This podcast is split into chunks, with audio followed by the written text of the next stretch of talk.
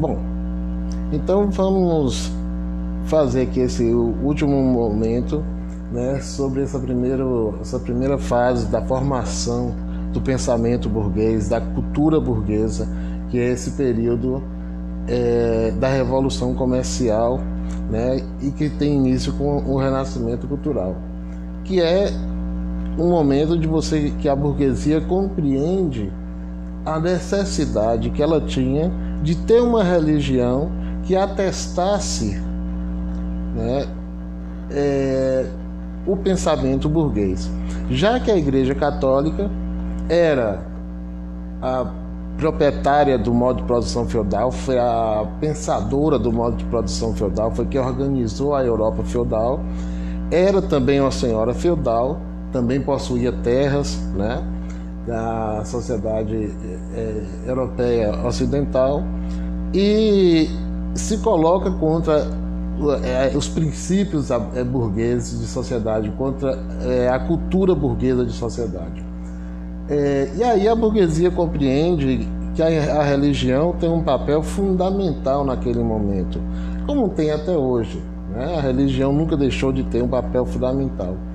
E se ela não tivesse ao lado dela uma religiosidade para poder atestar tudo aquilo que a burguesia tinha como projeto de sociedade, fatalmente ela fracassaria. Né? E aí essa burguesia é, inicia o processo de reforma religiosa, uma reforma religiosa na Igreja Católica é, que pudesse criar uma igreja que sustentasse os princípios é, políticos, econômicos, culturais da burguesia, culturais e sociais da burguesia. É nessa perspectiva que surge a reforma religiosa, né? que surge a reforma protestante, que é a mesma coisa, reforma religiosa e reforma protestante. Né? A gente só são formas diferentes de chamar o mesmo processo. É, já havia um questionamento muito grande à Igreja Católica, até porque você vem aí desde o século XIII com o fortalecimento dos ideais burgueses dentro da sociedade e os princípios da Igreja Católica eram divergentes dos princípios da burguesia, né?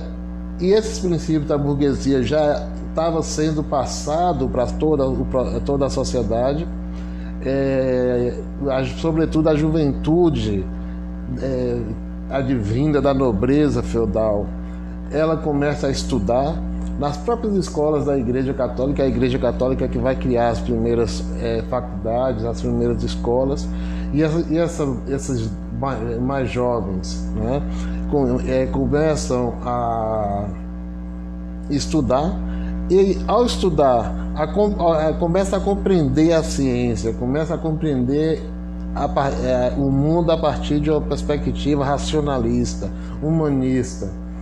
É, ela começa a divergir do pensamento idealista da Igreja Católica.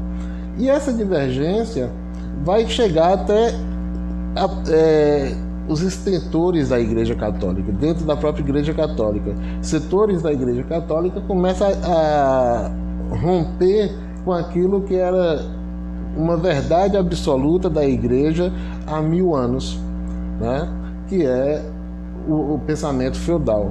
E aí você vai ter uma série de pensadores católicos que vão romper com a igreja católica, vão romper com o papado.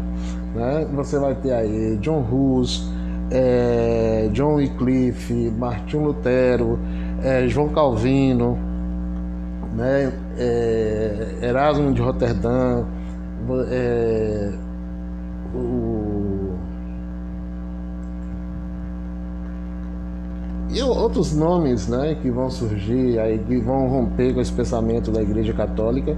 E ao fazer esse rompimento, a burguesia começa a patrocinar essa ruptura entre esses pensadores da, da própria Igreja né, que questionava o poder do Papa, o poder central do Papa, questionava a doutrina católica naquele momento, e eles vão ser patrocinados pela burguesia a criar uma religião que atestasse, que defendesse os princípios da burguesia.